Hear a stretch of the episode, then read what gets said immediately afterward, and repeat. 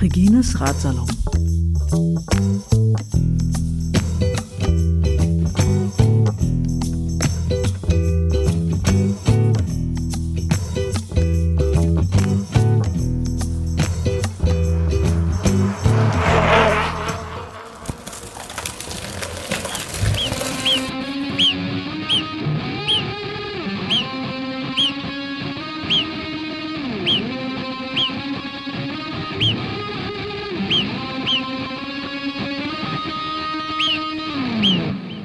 Grüezi, ciao und salü.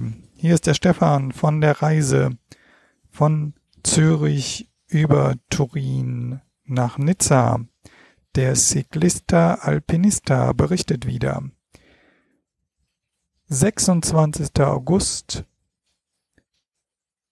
Äh, Moment, wie viel? Zürich, Amden, Amden, Chur, Chur, Bergün, Bergün, Salicina, Fünfter Fahrtag von Salecina den Maloja Pass hinunter zum Ort Chiavenna und von Chiavenna den Splügenpass hinauf bis fast ganz oben nach Montespluga. Ähm, ich hoffe, das geht mit der Aufnahmetechnik so, weil ich muss den Eingangspegel sehr weit runterstellen, weil es hier so schüttet dass man sonst nur das Rauschen vom Regen hören würde. Okay, aber zurück zum fünften Fahrtag, 26. August. Ich nehme Abschied aus Salecina, aus diesem alternativen Bildungs- und Ferienzentrum. Und ich war ja nur zwei Nächte da, aber es fühlt sich echt viel länger an. Beim Frühstück sagt mir Dietmar, indem er den Corona-Schutzvorhang ein bisschen zur Seite schiebt, die Côte d'Azur sei vom Auswärtigen Amt zum Risikogebiet erklärt worden und ob ich nicht doch besser hier bleiben solle. Hm, da ist er ein Vertreter einer Stimme meines inneren Teams, weil ich wäre in der Tat gern ein bisschen länger hier geblieben, aber eben nur ein Vertreter einer Stimme des inneren Teams, denn das Oberhaupt des inneren Teams sagt, sorry, aber das ist eine Reise von A nach B und nicht eine, wo ich an einem Ort bleibe und da im Kreis fahre.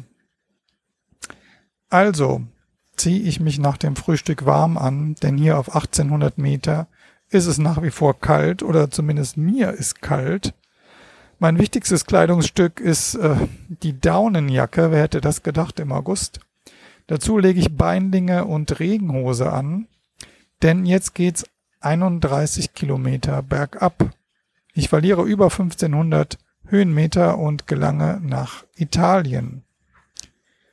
Also wechsle ich die Corona-Warn-App und äh, der Wettbewerb um den schönsten Namen, den hat auf jeden Fall die italienische App gewonnen, die heißt nämlich Immuni. Immuni finde ich besser als Covid oder Anti-Corona oder irgendwie sowas. Ich rolle weiter bergab in Italien auf dem Radweg entlang des Maloja-Tals und komme an Orte, wo ich mit Antonio aus Madrid vor drei Jahren entlang gefahren bin. Könnt ihr nachlesen in dem Buch 50 Jahre, 50 Pässe. Und ähm, ja, da war das Restaurant, an dem wir gegessen haben. Direkt hinter der Grenze haben wir den Nachmittag verbracht und ein italienisches Drei-Gänge-Menü gegessen. Jetzt ist hier zu. Ich hoffe einfach nur, weil es noch so früh ist, und nicht für immer in dieser Krise. Unten auf etwas weniger als 300 Meter Meereshöhe komme ich in Chiavenna an und habe einen Schnitt von 27,7, ohne dass ich in die Pedale getreten hätte. Hier tragen die Menschen Masken, im Gegensatz zur Schweiz auch auf der Straße. Ich kehre ein in einem Ort, den mir der Antonio den ihr im Interview gehört habt, aus Salecina empfohlen habt und äh, nehme hier ein Cappuccino und ein Croissant und tue das mit dem guten Gefühl, einen Ort gefunden zu haben, den ich normalerweise nicht gefunden hätte und einen Ort, wo tatsächlich die Einheimischen hingehen. Ich weiß nicht, wie euch das geht, aber so an der touristischen Oberfläche entlang zu gleiten, das mag ich eigentlich gar nicht und gleichzeitig weiß ich, es ist gar nicht so einfach, die Orte zu finden, wo die Einheimischen noch hingehen und vielleicht ja doch. Man kann zum Beispiel einfach fragen. Hier gibt es einen Cappuccino und einen Brioche für 2,70. Und gleich könnt ihr mal hören, wie sich das in dem Laden anhört.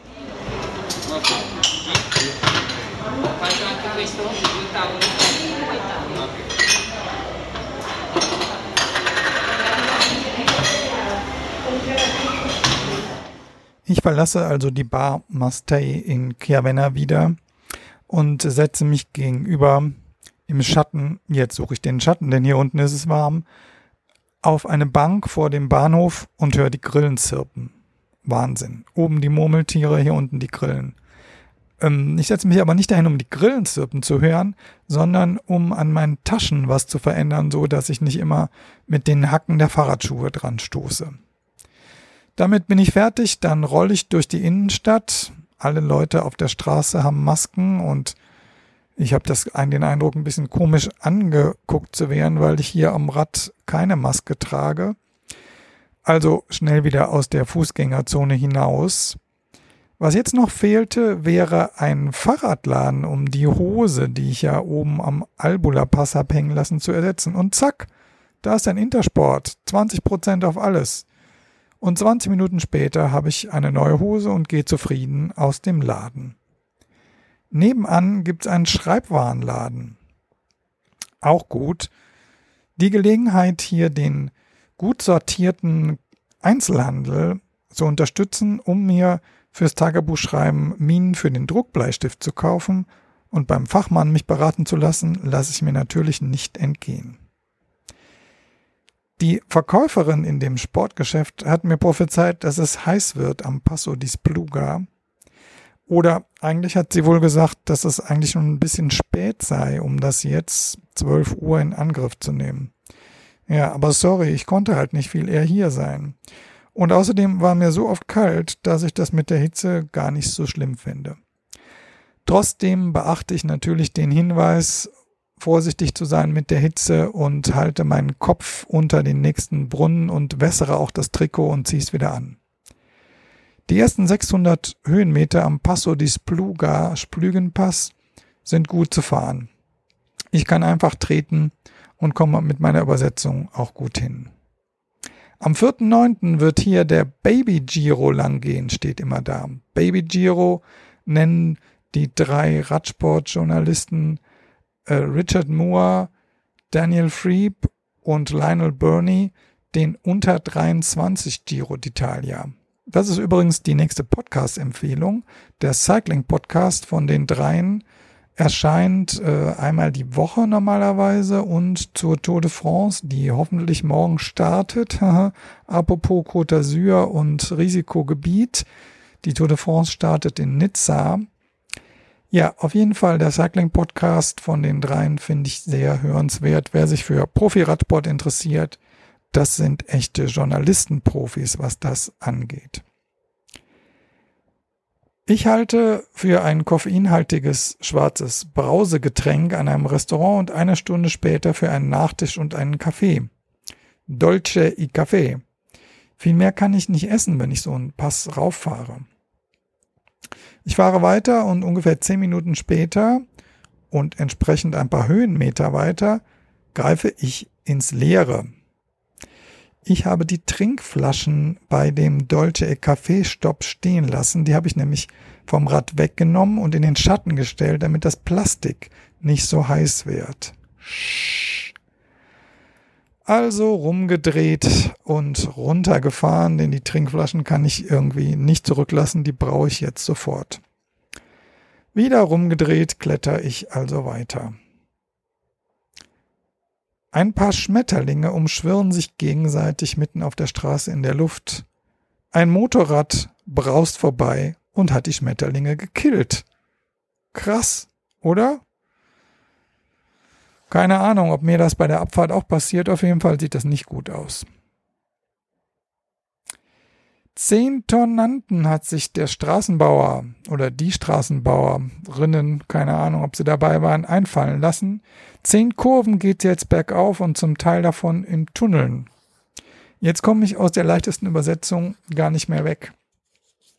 Also so richtig locker fährt das hier keiner mehr, zumal der Pass wirklich lang ist. Ich glaube, es sind fast 29 Kilometer. Ich mache noch zweimal Pause und komme dann auf 1900 Meter. Ne? Chiavenna war auf 300, jetzt bin ich wieder auf 1900 an einen großen Stausee. Rechts liegt ein Refugio, so ein Wandererinnenheim in der Sonne. Was für eine verlockende Vorstellung, mich einfach in ein gemachtes Bett zu legen.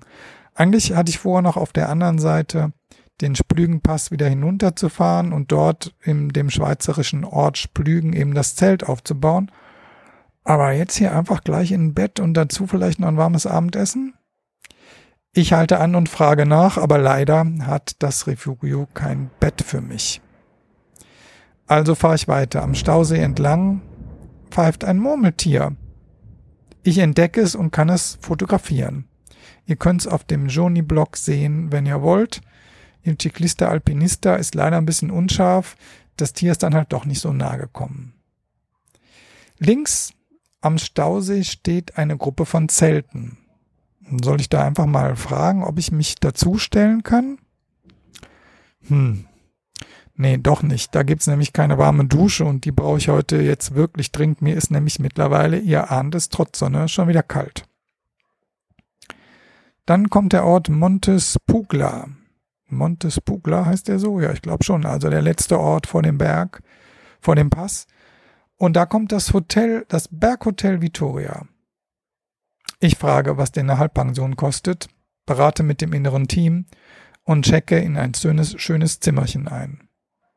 Morgen früh muss ich dann erstmal noch 200 Höhenmeter rauf und dann nach Splügen runter, über den San Bernardino Pass nach Bellinzona dann runter. Für Samstag und Sonntag ist ziemlich schlechtes Wetter angesagt. Mal sehen, wie ich damit umgehe.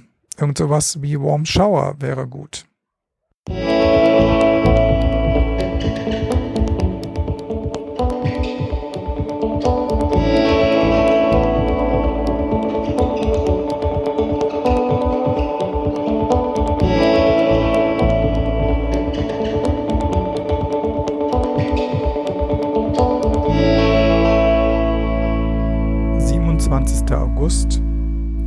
Sechster Fahrtag von Montes Pluga, den Splügenpass hinunter, den San Bernardino Pass und hinunter nach Serta bei Bellinzona.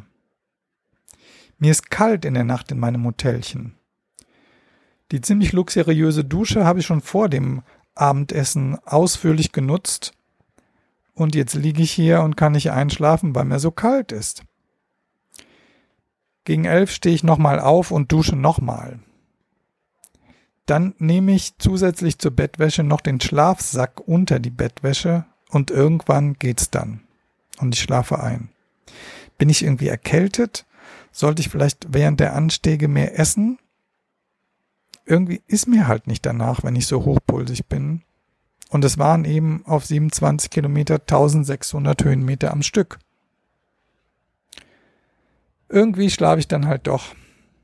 Morgens mache ich mein Radler-Yoga, dusche noch einmal. Das Frühstück ist ziemlich reichhaltig, gerade für italienische Verhältnisse. Ich esse trotzdem nicht alles auf, weil ich weiß, dass es einfach zu viel ist.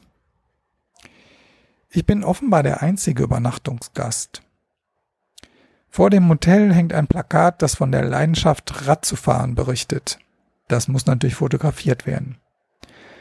Gegenüber sitzen auf den Stufen der Kirche davor übrigens ein Pavillon, damit die Leute nicht so dicht sitzen, wo irgendwie einzelne Stühle im zwei Meter Abstand drin stehen.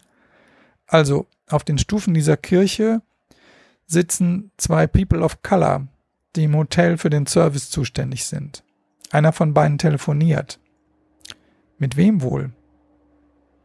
Er wirkt sehr ernst. Ob er nach Hause telefoniert was für eine wahrscheinlich Fluchtgeschichte hat dieser Mensch hinter sich? Dann offenbar ein zweites Telefonat Und er ist offenbar sehr freudig. Er flirtet gerade. Ist das ein Date?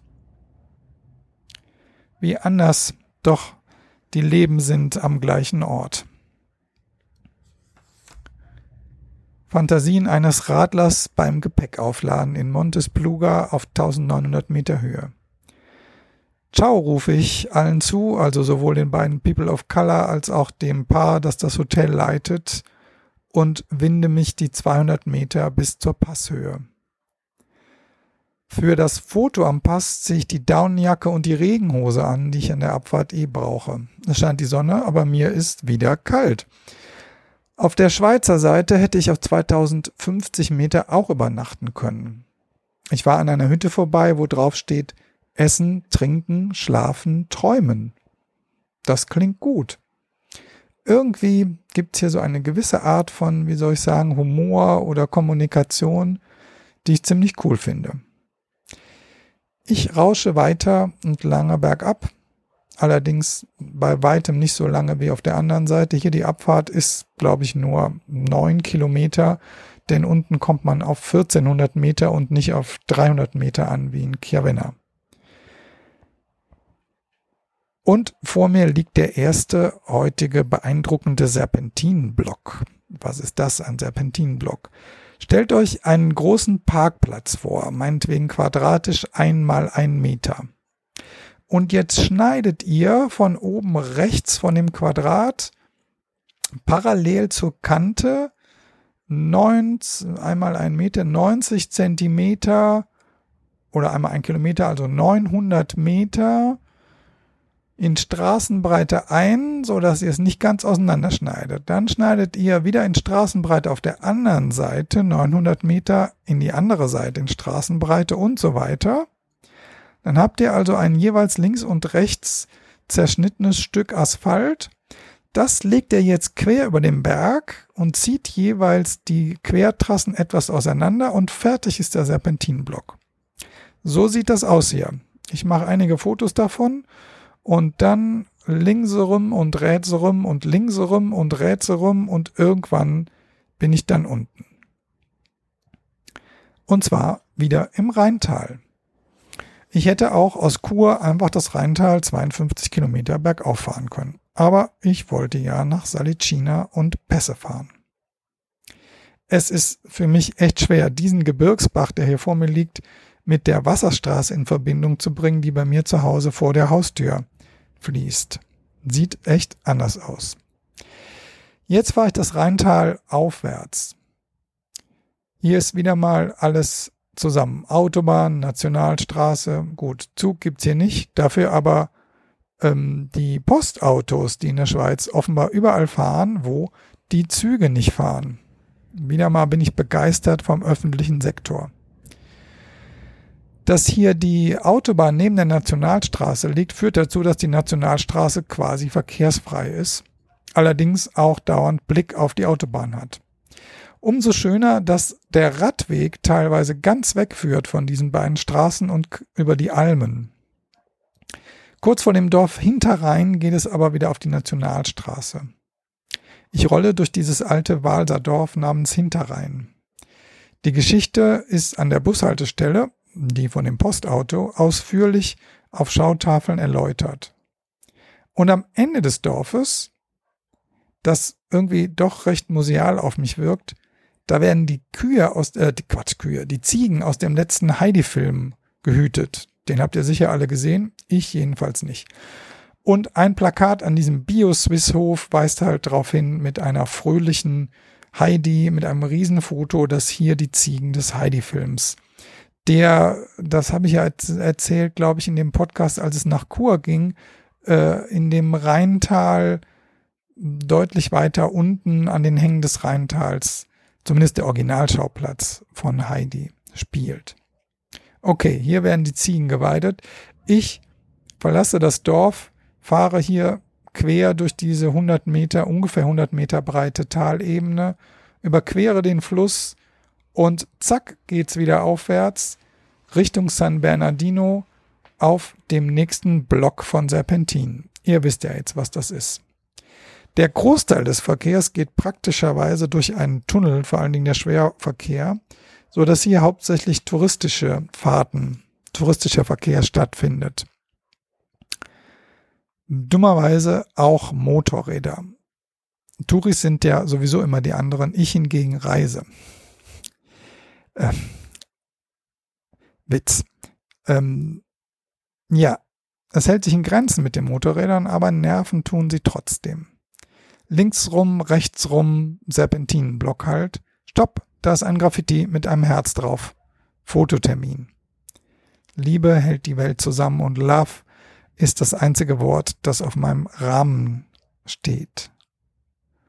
Oben an der Passhöhe ist ein See und eine Ebene, in der die Besucherinnen und Besucher hunderte von Steinmännchen gestellt haben. Ich mache eine Pause und esse bewusst was. Vielleicht wird mir dann ja nicht so kalt wie gestern. Und ich treffe eine Entscheidung. Ich bleibe auf der Alpen-Südseite und fahre also nicht mehr, wenn ich jetzt hier den San Bernardino runtergefahren bin, wieder rauf Richtung Gotthard und Nufenpass, sondern werde das Aostatal, was letztlich mein nächstes Ziel ist, der Colle de Nivolet, den ich von Norden anfahren will, von Italien aus anfahren, also von Südosten und nicht von Norden. Das ist zwar eine Schlaufe, aber mein Gott, ich bin ja in den Alpen, um in den Alpen zu fahren und in welche Richtung ist doch ziemlich egal. Warum treffe ich diese Entscheidung? Ähm, Meteo Schweiz, die App, beliefert mich seit einigen Stunden mit zahlreichen Warnhinweisen auf intensiven, ergiebigen Dauerregen am Wochenende. Und bei diesen Verhältnissen scheint es mir nicht so angebracht, nochmal auf 2400 Meter hochzufahren. Es sei denn, ich will dauernd in irgendwelchen Schweizer Hotels zu Schweizer Preisen übernachten. Aber selbst dann scheint mir das jetzt nicht die optimale Lösung zu sein. Also werde ich heute nochmal zelten, denn heute bleibt wirklich trocken und morgen und übermorgen muss ich mir irgendwie was richtig Wasserdichtes suchen, denn dieses 600 Gramm leichte Zelt, das ich dabei habe, das ist, glaube ich, nicht für Stufe 4 des Meteo Schweiz Warnsystems geeignet. Mein inneres Team scheint allerdings noch nicht restlos überzeugt zu sein, denn ich buche das schöne Bed and Breakfast noch nicht, in dem ich vor drei Jahren mit Antonio aus Madrid war, am Lago Maggiore und wo ich halt jetzt wieder hinfahren könnte, sondern verschiebe das auf nach der anstehenden Abfahrt. Und die kann was, mein lieber Scholli. Von 2100 auf 300 Metern schon wieder. Ich fliege dahin. Die Gravel-Vorschläge, also die Streckenvorschläge jenseits von Asphalt von meiner Komoot-App, ignoriere ich dabei. Denn immer wenn ich mir die angucke, sind es solche Pfade, die vielleicht Mountainbike-Cracks fahren, aber ich mit diesem Rad sicher nicht. Ich bleibe auf Asphalt. Und das breite, steile Tal des Ticino-Flusses ist voll davon. Auch hier wieder Autobahn, Nationalstraße und Meer. Das Meer ist verzeichnet, also das Meer, M-E-H-R, in der Swiss Mobile App, die ich mir nun runterlade, als ich ein Schild sehe, das auf einen sehr verheißungsvollen Wirtschaftsweg weist. Und dem folge ich dann auch, diesen Radweg bis weit ins Tal runter und bis auf einen Traktor und andere Radelnde begegnet mir tatsächlich niemand da. Das ist cool in einem Tal voller motorisiertem Verkehr, oder? Vor einer schön bemalten, leider verschlossenen Kirche mache ich Pause und versuche vergeblich die Liebste anzurufen. Jetzt wird's flacher und ein guter alter Bekannter begegnet mir. Oder anders gesagt, er bremst mich ziemlich aus. Der gute alte Talwind. Trocken und heiß. Talwind kennt er, oder? Also, wenn ihr in den Bergen in breiten Tälern abwärts fahrt, dann könnt ihr ab 11 Uhr damit rechnen, ziemlichen Gegenwind zu haben. Was damit zu tun hat, dass halt die höheren Teile der Berge zuerst erwärmt werden, da kommt halt erst die Sonne hin und dann entsteht dadurch, dass die erwärmt werden, da ein Aufwind, der die Luft quasi aus dem Tal nach oben saugt und dann euch in die Fresse weht. Und da die auch noch meist trocken ist, ist das dann doch noch ein Stück Arbeit. Hier halten sich jetzt Gefälle und Wind einigermaßen die Waage und ich muss tatsächlich Rad fahren. Dann erreiche ich Bellinzona und das Unglaubliche ist wieder einmal wahr. Der Campingplatz ist quasi auf der Gotthard-Autobahn gebaut und so klingt es auf dem Campingplatz auch. Das hatte ich zwar auf der Karte auch gesehen, aber dann habe ich gedacht, bestimmt ist der Ticino-Fluss, mit dem der Campingplatz wirbt und der wirklich direkt neben dem Platz lang fließt, bestimmt ist der so laut, dass man die Autobahn nicht hört. Okay, ich war also mal auf den Campingplatz drauf zur Zeltwiese, leg mich da ein bisschen hin. Pustekuchen. Man hört den Fluss ein bisschen und die Autobahn kontinuierlich. Und das hier ist immerhin der Gotthard, ne? also eine der Hauptalpenüberquerungen neben dem Brenner und dem Mont Blanc Tunnel. Hier ist Tag und Nacht was los. Und nachts wollte ich eigentlich am Campingplatz schlafen. Schade. Wäre schön, jetzt hier anzukommen. Aber nützt ja nichts. Ich nehme das iPhone in die Hand und suche nach Plätzen in der Nähe. Und dieses Internet zeigt mir den Camping Serta in acht Kilometern. So wie der liegt auf der Karte, höre ich wahrscheinlich die Nationalstraße. Aber in dem Tal ist das wahrscheinlich kaum zu vermeiden hier und es ist eben besser als die Hauptalpenüberquerung, den Highway Gotthard. Also los.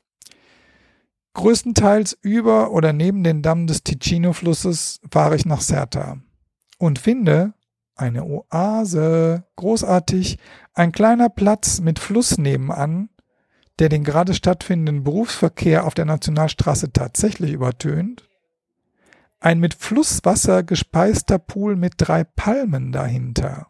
Glaubt ihr es? Dahinter dann Weinreben, eine Kochgelegenheit, ein Kühlschrank und ein Campingwirt, der mir erstmal ein von ihm bedrucktes Bier, also eine Bierdose zum Empfang schenkt. Sei doch besser erst was geschenkt zu kriegen, bevor man bezahlt. Und der Campingplatz sei eh nur sein Hobby, sein Beruf sei es nämlich zylindrische Gegenstände zu bedrucken, sowas wie Dosen zum Beispiel. Deswegen ist diese Bierdose auch mit Camping Serta bedruckt. Ja, vielleicht sollte es mehr Campingwirte geben, die den Camping nur als ihr Hobby ansehen. Ich jedenfalls genieße diesen Platz, springe in den Pool, friere nicht heute Nacht und nachdem ich heute Morgen die Murmeltiere pfeifen hab hören und jetzt höre ich hier die Grillen und liege unter Palmen mit Blick auf Wein, es ist wirklich krass, diese Alpen-Südseite, oder? Echt faszinierend.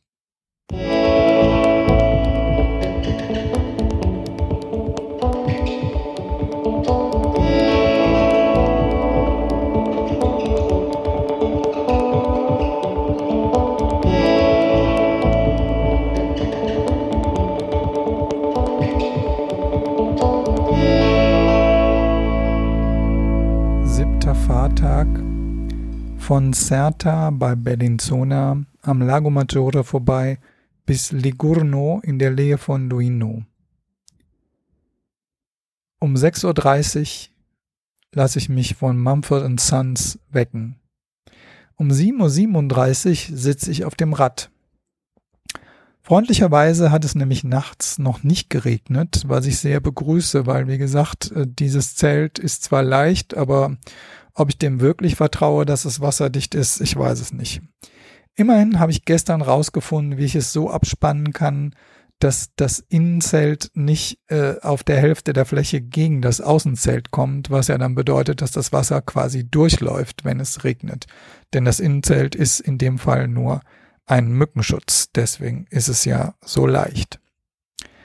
Okay, ihr fragt euch, wie schaffe ich das in einer Stunde vom Aufwachen bis zum auf dem Rad sitzen? Naja, halt einfach nicht frühstücken. Obwohl ich bin dann auch gar nicht so schnell. Ich kenne Freunde, die schaffen das schneller. Egal. Ich packe rasch ein und zusammen, solange es noch trocken ist, gönne mir aber noch den Sprung in diesen tollen Pool. Bisschen schade auch, so schöne Plätze nicht länger auszunutzen. Aber als der Campingwirt kurz nach dem Aufstehen bei mir vorbeikommt, weist er mich nochmal darauf hin, dass ich um 11 Uhr möglichst schon weit kommen sollte. Je weiter man von den Bergen weg sei, desto weniger schlimm sei es mit dem Unwetter und es sei wirklich heftig vorhergesagt. Das weiß ich schon, denn die Meteo Schweiz App versorgt mich weiter mit Warnhinweisen. Jetzt ist von Stufe 3 zu Stufe 4. Vielleicht sollte ich mir mal anschauen, was mit diesen Stufen denn so gemeint ist. Okay, ich steige also nüchtern aufs Rad und fahre los. Habe ich auf einigen Radreisen gelernt, dass ich das kann. Hätte ich zu Hause nie gedacht. Ich denke immer, ich kriege super schlechte Laune, wenn ich ohne Frühstück in den Alltag gehe. Fahrradfahren interessanterweise geht. Man höre und staune. Natürlich setze ich aber drauf, dass die Bar an der Ecke kommt und mir ein leckeres Croissant und einen leckeren Cappuccino äh, äh, serviert. Das dauert aber einige Dörfer und ich schwimme mit dem Berufsverkehr auf der Nationalstraße. Dann kommt wieder einer dieser schönen Schweizer Fahrradwege, leider auch ohne Cappuccino-Bar. Und es dauert tatsächlich, bis ich am Lago Maggiore bin, bis endlich eine Bar kommt, die mir ein mittelmäßiges Croissant und einen okayen Cappuccino reserviert. Lago Maggiore, der große See, ist ein Zungenbeckensee, kennt er, ne? Ich muss ein bisschen fachsimpeln hier als Geograf. Viele der Formen, die die Alpen ausmachen, sind ja durch die Gletscher geschaffen. Und diese großen Seen, wenn da keine Staumauer dran ist, die sind natürlich durch Menschen geschaffen mit Zement. Diese großen Seen sind entstanden dadurch, dass die Gletscher quasi, wenn ihr euch das so vorstellt, über den Berg nach unten gehangen haben, jetzt ganz grob und unwissenschaftlich gesagt, und das Gelände vor dem Berg wie mit so einer Art Scharplöffel ausgehoben haben. Also die haben oben mit ihrem Gewicht nach unten gedrückt und da quasi ein großes Loch hinterlassen. Und indem sie sich dann nach der Eiszeit auflösten, selber halt den See hinterlassen, der heute durch die Flüsse, die in diese so entstandenen Zungenbeckenseen reinfließen, auch gespeist wird. So, Ende der Vorlesung, Lago Maggiore. Ich habe vor dem Cappuccino und dem mittelmäßigen Croissant schon einmal mein Papageienkostüm anziehen müssen, um den Regen zu beeindrucken. Papageienkostüm heißt, ich habe knallgelbe Überschuhe, eine grüne Regenhose, eine orange Regenjacke und einen knallgelben Helmüberzug. Es hat aber wieder aufgehört zu regnen und so habe ich den Papagei jetzt wieder eingepackt, beziehungsweise klebt er außen an der Packtasche dran geheftet, neben dem klatschnassen Handtuch und der quietschgrünen Badehose. Also, aber gesehen werden muss ich mir, glaube ich, an diesem grauen Tag keine Sorgen machen. Nach dem Cappuccino geht es weiter an der schmalen Küstenstraße des Lago. Immer wieder gibt's hier wirklich fantastische Aussichten, die ich weder alle fotografieren kann noch will. Na gut, einige schon. Der Himmel droht und ich will in eine wasserdichte Bleibe. Noch bin ich in der Schweiz. Und da ich da jetzt ja entschieden habe, nicht mehr in diesem Urlaub hinzukommen, schaue ich, dass ich noch ein paar Franken ausgebe und in Proviant umwandle. Das letzte Haus vor der Grenze ist eine Tankstelle. Also fast. Es ist das zweit- oder drittletzte. Ich versuche dort mit dem Kompressor mal den Luftdruck zu überprüfen. Die Geschichte kennt ihr vielleicht auch alle aus 50 Jahre, 50 Pässe oder könnt ihr da kennenlernen. Allerdings ist es jetzt viel entspannter, weil damals bin ich mit einem Rennrad gefahren, das braucht 8 Bar Druck und das kann eigentlich fast kein Kompressor. Jetzt fahre ich ja mit einem Gravelrad, das braucht eigentlich nur 3 bis 4 Bar, das sollten doch Kompressoren, ist das der richtige Plural von Kompressor, eigentlich drauf haben, haben sie aber nicht. Zumindest der hier nicht. Also ich lasse es doch besser und suche mir Fahrradläden mit einer ordentlichen Standpumpe. Und Floki, ja, ich habe eine Handpumpe dabei, aber ich finde es halt einfach echt anstrengend, da ordentlich Druck drauf zu bringen. Aber vielleicht ist es ja ein gutes Oberkörper-Workout. Wie auch immer. In der Tanke gibt's auf jeden Fall noch einen günstigen Espresso und eine Schokolade im Sonderangebot für einen Franken, jawohl. Aber das Beste an der Tanke ist, auch diese Tanke hat eine kleine Terrasse, offenbar für Raucherinnen und Raucher, mit Ausblick zum See. Das ist hier so weit verbreitet, dass es offenbar nicht mehr nur Luxus ist. Und schnurstracks geht's hinter der Tanke wieder nach Europa, sprich nach Italien. Ich fahre mehr oder weniger weiter die Küstenstraße bis Luino ohne große Pausen. Dort suche ich einen bestimmten Ort, an den ich schöne Erinnerungen habe. Da bin ich nämlich vor drei Jahren, als ich mit Antonio hier die Strecke fuhr, mittags gesessen und wir haben, ich glaube, Spaghetti gegessen und einfach den See angeguckt. Ja, heute regnet's, man will hier nicht draußen sitzen und das Küstenkiosk scheint es nicht mehr zu geben oder es war ein ganz anderer Ort. Jedenfalls finde ich das nicht mehr. Stattdessen sitze ich in der Bar Il Faro, der Leuchtturm, als der erste hier richtige, heftige Regen des Tages losbricht. Der Barkeeper fordert mich auf, die Maske zu tragen. Als ich Gazzetto dello Sport, diese rosa Sportzeitung, durchblättere, ist schon unglaublich, wie viel über Fußball berichtet werden kann und da nur eine Seite über die immerhin übermorgen stattfindende Tour de France und ein Frauenrennen, was auch immerhin die Europameisterschaft war. Dafür eine Seite und gefühlt 25 Seiten über Fußball. Unterdessen regnet es draußen aber so dermaßen heftig. Ich kann aber noch nicht losfahren, denn äh, es ist noch 11 Uhr und vor 12 Uhr, selbst um 12, haben die mir in dem Bed and Breakfast, was ich jetzt gebucht habe, gesagt, wird das Zimmer auf keinen Fall fertig sein. Das ist übrigens ein anderes als das, was ich am San Bernardino gestern im Blick hatte, wo ich mit dem Antonio war. Ich habe zu lange gezögert, das ist ausgebucht. Nun gut, jetzt lerne ich dann offenbar was Neues kennen. Zwischendurch kommen weitere Warnmeldungen der Wetter-App. Mittlerweile ist es Stufe 4. Was immer das heißen mag. Nützt ja alles nichts. Es ist halb zwölf. Ich ziehe wieder mein Papageienkostüm an und mache mich auf die letzten acht Kilometer hin zum Bed and Breakfast. Dafür schraube ich mich weg vom See, das heißt hier halt sofort hoch auf ungefähr 500 Meter über dem Meeresspiegel und es geht ziemlich steil durch schmale Dorfgassen. Also ziehe ich die Regenhaut wieder aus, hat auch aufgehört zu regnen und ziehe mal Wasser aus dem Brunnen, das habe ich heute Morgen auch vergessen. Das ist schon der dritte, wo ich es versuche. Und hier in Italien, zumindest hier in der Gegend, schmeckt das Wasser warm und geklort. Offenbar macht es doch was aus. Ja klar, der öffentliche Sektor macht was aus und in dem Fall ist die Trinkwasserversorgung irgendwie anders geregelt. Schmeckt nicht so gut. Naja, ich fahre weiter und erreiche mein Bed and Breakfast und das ist ganz wunderbar. Das ist so ein Ding, wahrscheinlich irgendwie ein alter Bauernhof. Ich müsste mal nachfragen.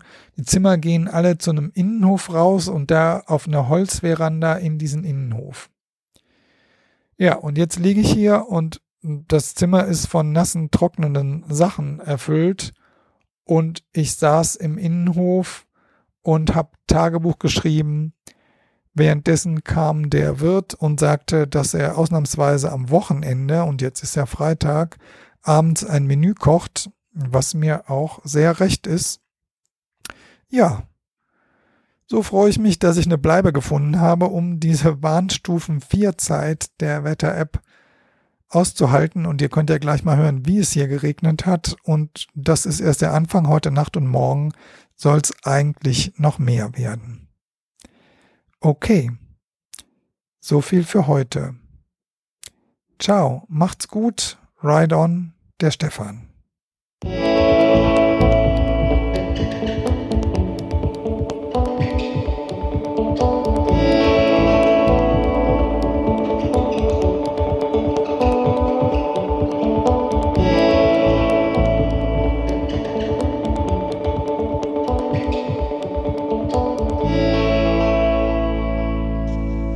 Ciclista Alpinista, noch ein kleines Vorwort vor der nächsten Episode. Äh, bevor ihr hört, wie es mir am Ruhetag ergangen ist und was es mit dem Kriterium Bob Dylan, was ich an dem Tag absolviert habe, auf sich hat, empfehle ich zwei Songs. Der erste ist im Original von den Rolling Stones und heißt Gimme Shelter. Vielleicht schaut ihr euch ihn aber in einer Version von den Stereophonics an, die finde ich fast noch schöner. Und der zweite ist im Original von Bob Dylan, A Hard Rain is Gonna Fall. könnt ihr euch auch in einer deutschen bzw. kölschen Version von Wolfgang Niedegen anschauen. Da heißt es unfassbar viel Regen. Unfassbar viel Regen.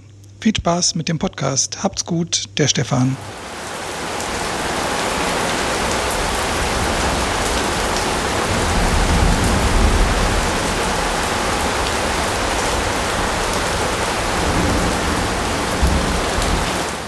Ja, Grüezi, ciao und Salü aus meinem Regenasyl in Ligurno, überhalb von Luigno am Lago Maggiore.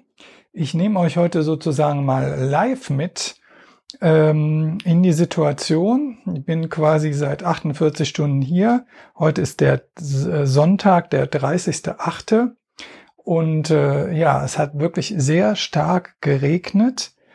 Jetzt soll es nochmal um 10 Uhr und um 12 Uhr, vor allen Dingen um 12 mit Warnstufe 4 der Schweizer Wetter-App regnen.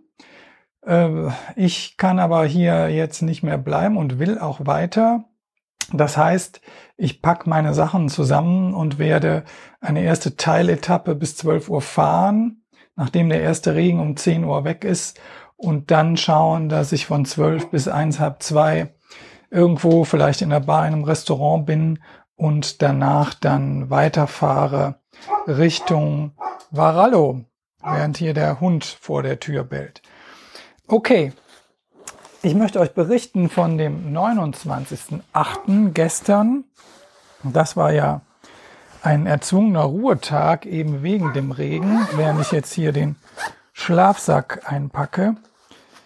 Mir ist ja so häufig kalt, deswegen habe ich hier wieder diesen Schlafsack verwendet, obwohl ich in einem Bed and Breakfast bin. Also 29.08., schon der zweite Ruhetag. Und äh, ja, an Ruhetagen finde ich, lerne ich immer ein bisschen was über mich selber.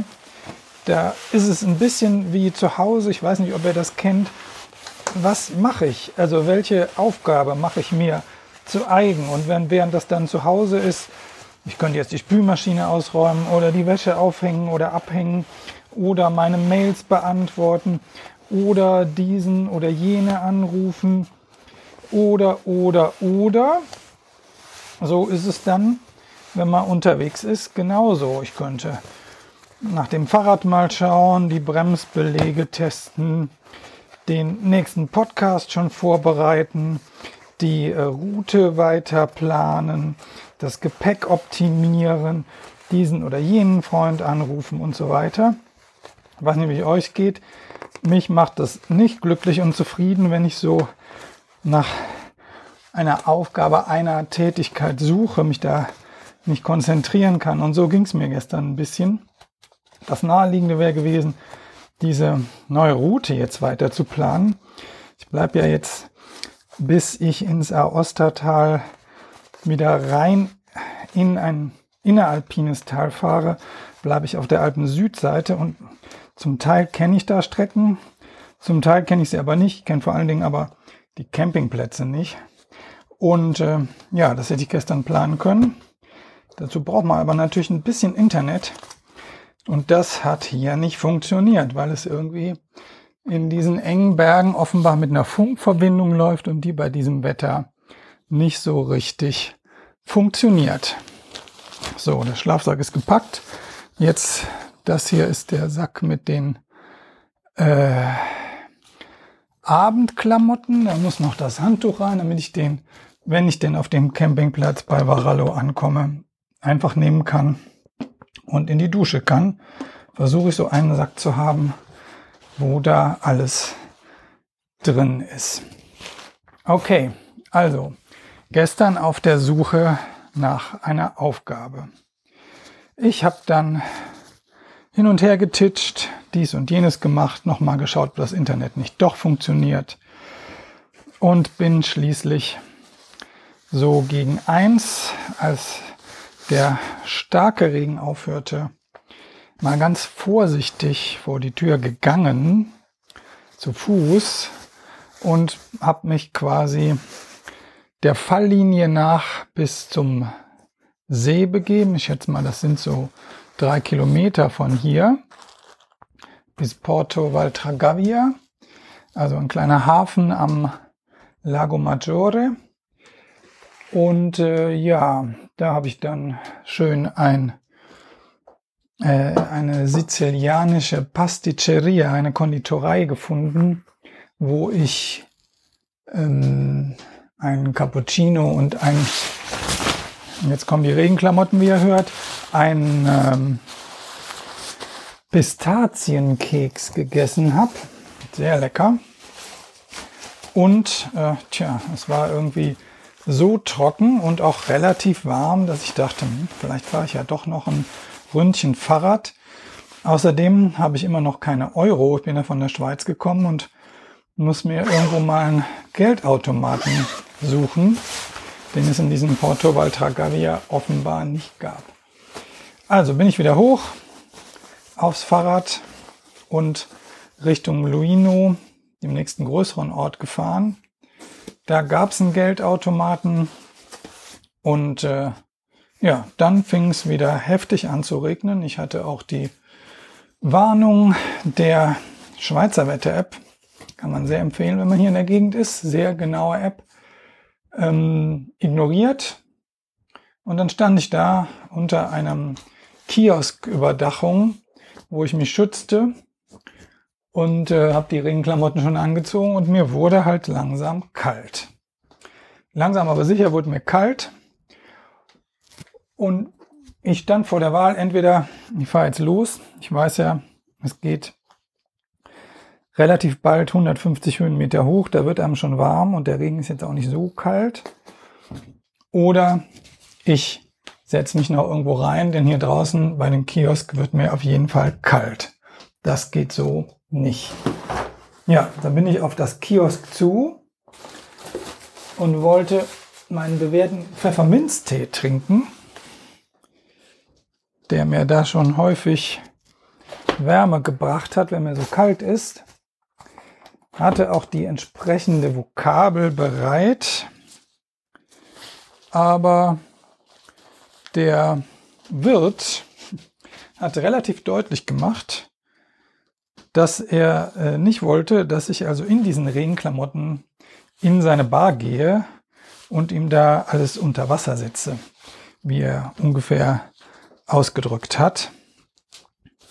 Ja, das fand ich ziemlich doof und habe dann gedacht, aber nicht laut gesagt, leck mich. Ähm, und mich eben in dem starken Regen aufs Fahrrad geschwungen und bin wieder hierher gefahren. Ja, so verging also der Tag mit irgendwie der Suche nach Aufgaben. Und äh, ja, das andere, was ich noch gemacht habe, ist ein paar Freundinnen und Freunde angerufen, meiner Mutter telefoniert, mit meiner Schwester telefoniert. Und dann wurde mir so im Laufe des Tages klar, was ich eigentlich ja schon lange weiß, was braucht man, damit es einem gut geht, damit man sich lebendig fühlt, ja, man muss natürlich die Umgebung beachten, in dem Fall das Wetter. Ähm, es geht darum, bei sich selber zu sein und sich zu fragen, was, was ist gut für mich und vielleicht auch die eigenen Fallen. Bei mir scheint das ja so eine Falle zu sein, diese Aufgabe nicht zu finden, die dann, die ich mich konzentriere, die zu kennen und eben zu schauen, was ist eine gute Aufgabe, was ist was, was ich machen will, womit ich mich beschäftigen will, Buch lesen oder sei es auch nichts tun, meditieren. Im Regelfall ist das halt zurzeit Fahrradfahren und das ging ja eben nicht. Was ist eine gute Aufgabe? Und ja, gucken, dass ich gut in Beziehung bin, was ich da eben durch das Telefonieren gemacht habe. Ich äh, beschäftige mich seit ziemlich langer Zeit, mehr als 25 Jahren, mit der themenzentrierten Interaktion TZI, die eine in Berlin geborene Frau, nämlich die Ruth Kohn, begründet und sich ausgedacht hat. Kurz Biografie Ruth Kohn in Charlottenburg geboren, 1912 und dann zur Zeit des Nationalsozialismus geflüchtet, erst in die Schweiz, da Psychoanalyse gelernt, alles Mögliche, unter anderem Psychologie, Pädagogik und viele andere Sachen studiert, weil man als Flüchtling halt auf dem Weg einen Aufenthaltsstatus hatte. Weiter geflüchtet, dramatische Situation kann man in ihrer Biografie nachlesen. Also man muss natürlich Leute bestechen für das äh, Visum durch Frankreich, was zum Teil von den Nazis besetzt ist. Man muss gucken, dass man durch das faschistische Spanien und auch das faschistische Portugal noch eines der letzten Schiffe von Lissabon nach New York erreicht. Weiter geflüchtet nach New York und da dann jetzt in der Kurzfassung ihr Leben lang mit der Frage beschäftigt, was kann ich tun, damit Auschwitz nicht noch einmal sei. Ich will mit, mit Gruppen, mit Menschen arbeiten und das irgendwie auch anderen beibringen, wie man mit Gruppen und mit Menschen auf so eine humanistische Weise arbeiten kann, dass es ein Beitrag dazu ist, dass Menschen so im Leben stehen, dass sie sich und anderen Gutes tun wollen. Wie kann das gehen? Und das hat sie irgendwie immer wieder geschaut, was macht sie, wenn, wenn es gut geht, was macht sie dann eigentlich in diesen Gruppen, sowohl als Teilnehmerin als auch als Leiterin, um das zu unterstützen dass Menschen sich lebendig fühlen und äh, dazu beitragen, dass andere sich lebendig fühlen, dass sie irgendwie eine persönlich bedeutsame Zeit bei der Bewältigung von Aufgaben, sei es irgendwie, keine Ahnung, ein Ausflug in der Familie planen oder bei der Freiwilligen Feuerwehr oder gemeinsam einen Podcast aufnehmen, whatever. Wie kann das also sein, da den Humanismus zu unterstützen?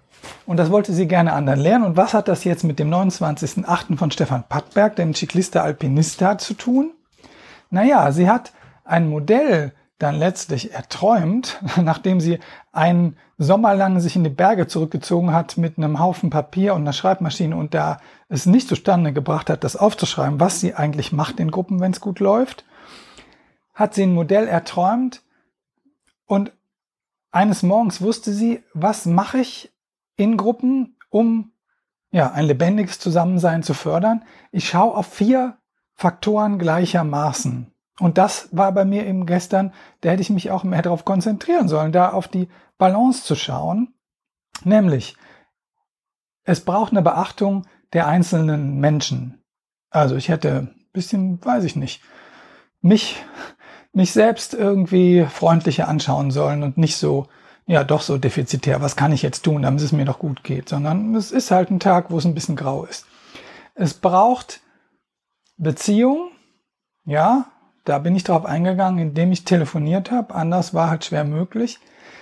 Es braucht die Beachtung der Bedingungen, die waren gestern, die äußeren Bedingungen, eigentlich in diesem schönen Ort, wo ich hier war, gut.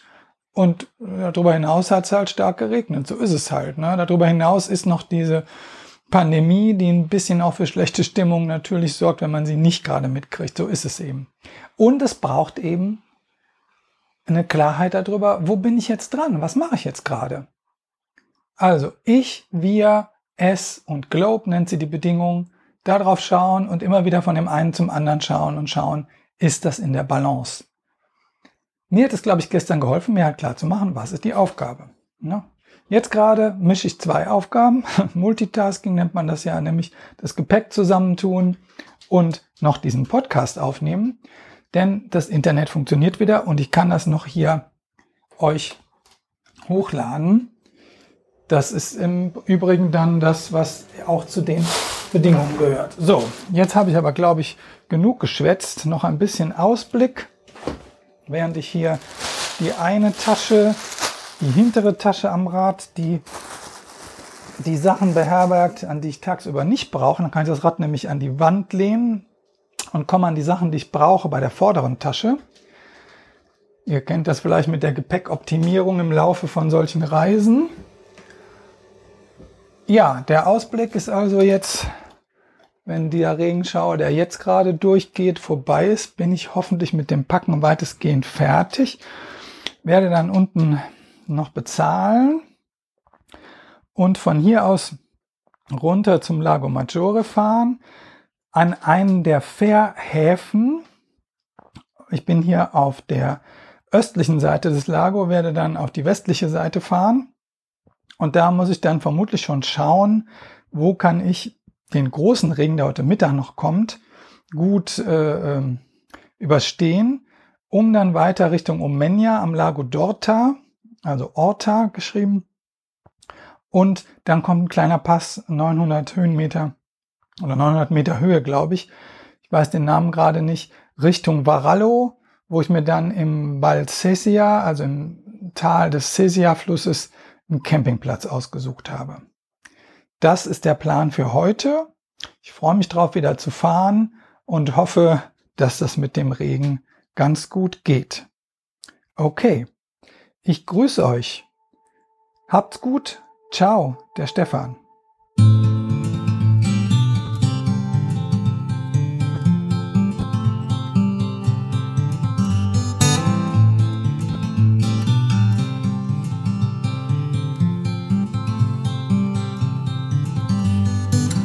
Maybe you're tired of the waves that come and knock you off your feet. I'd long to see you on a day when you won't drown.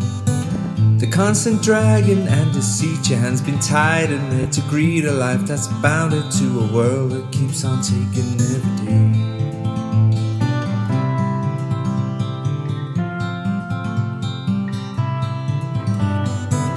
Maybe you're tired of the strains, the lonely highs, the constant rains that seep right through you on the days you're coming down. Maybe relying on horizons where the skies they fill with diamonds. Ain't surprising that the love that you have lost is in your mind. we go, we'll take the highs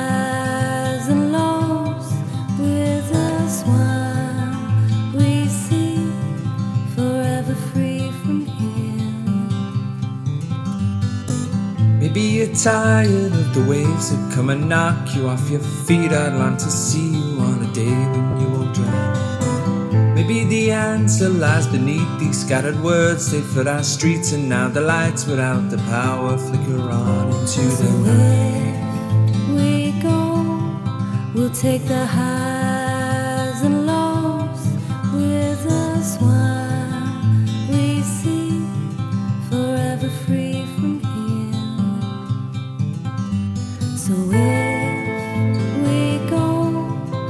take the highs